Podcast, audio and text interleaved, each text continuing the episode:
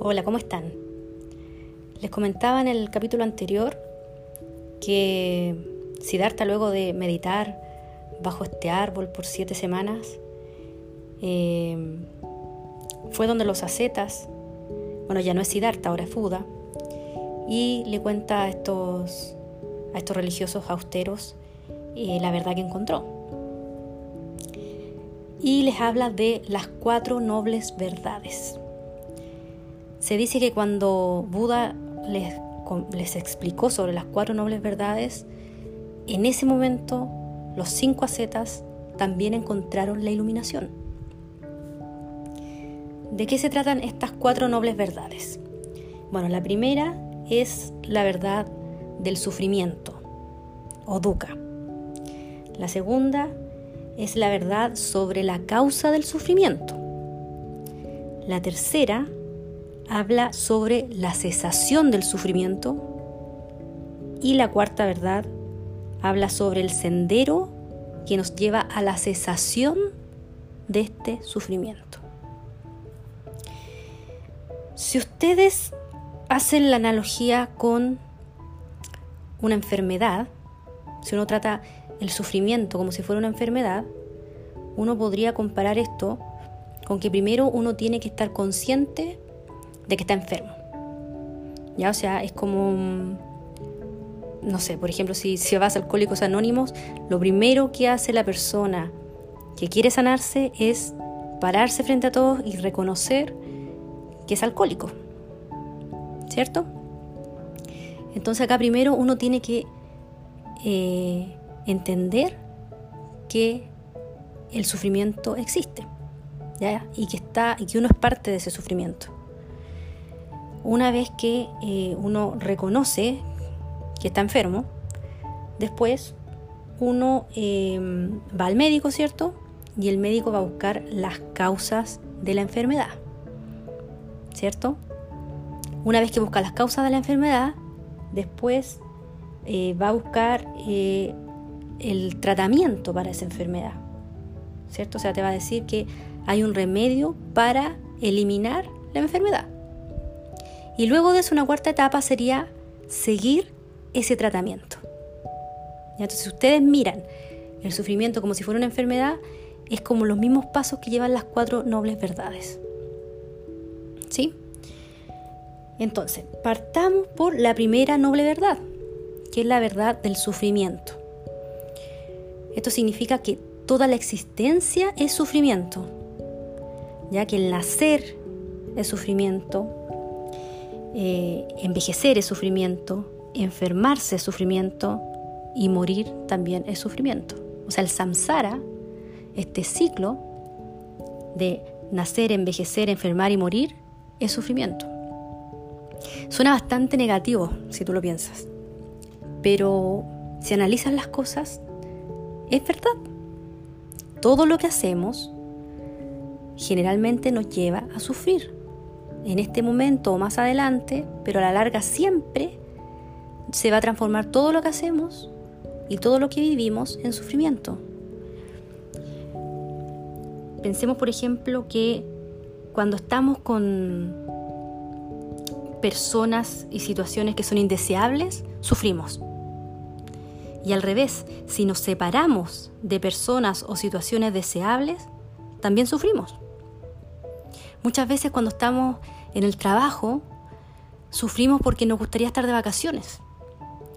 Y cuando estamos de vacaciones, también sufrimos porque pensamos que vamos a tener que volver a trabajar. O sea, siempre nos preocupamos. En todo lo que hacemos, finalmente desencadena en sufrimiento, es inherente a la existencia. Me gustaría contarles un cuento que se llama el cuento de las tazas, donde va a quedar un poquito más claro esto había un, vagabundo que vivía en un parque. Y él lo único que tenía de posesión era una taza. Y esa taza la ocupaba para recibir mm, eh, el dinero que le daba la, gente, ¿cierto? La limosna. Entonces el, este vagabundo todos los días, eh, en el día recibía la limosna de la gente en su taza y en la noche se iba a dormir a una banca que había en la plaza y él siempre trataba de poner la taza debajo de su cuerpo para que no se la robaran, porque era su única posesión. Entonces este hombre se ponía a dormir y se ponía, primero la taza acá debajo del cuello, pero después de un rato le empezaba a doler el cuello, le molestaba, entonces después se daba vuelta y la taza la colocaba acá debajo del estómago, después le dolía, se daba vuelta, colocaba la, taza debajo de la espalda, porque tenía mucho miedo que le robaran la taza.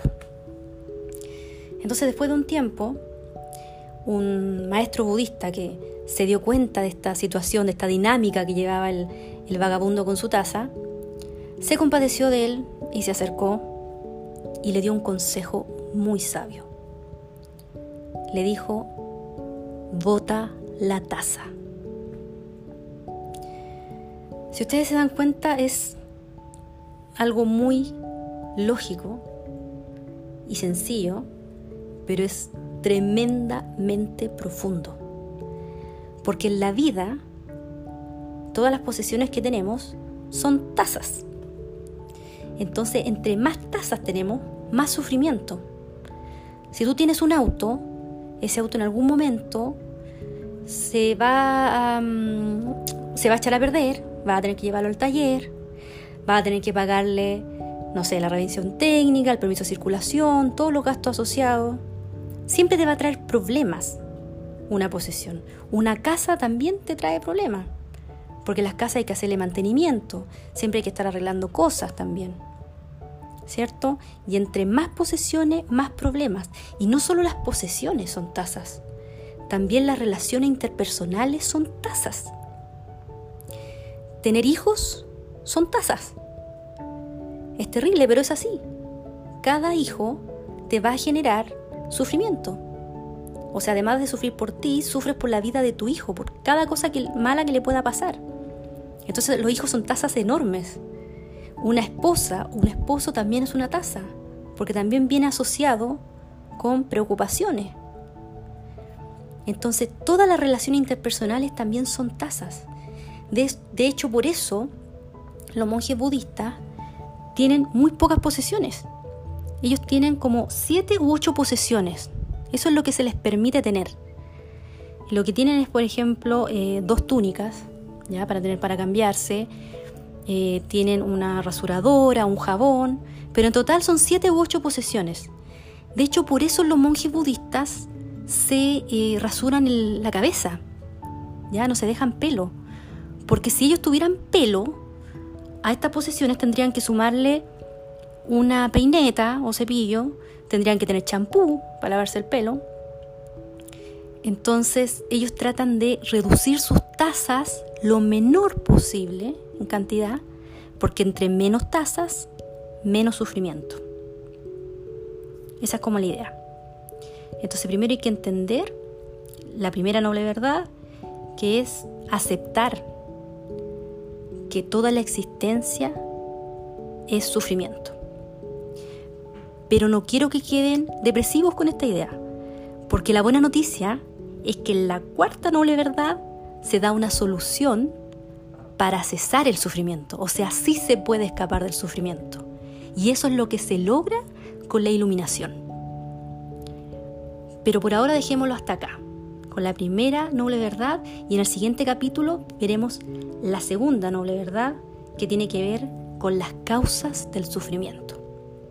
Hasta la próxima.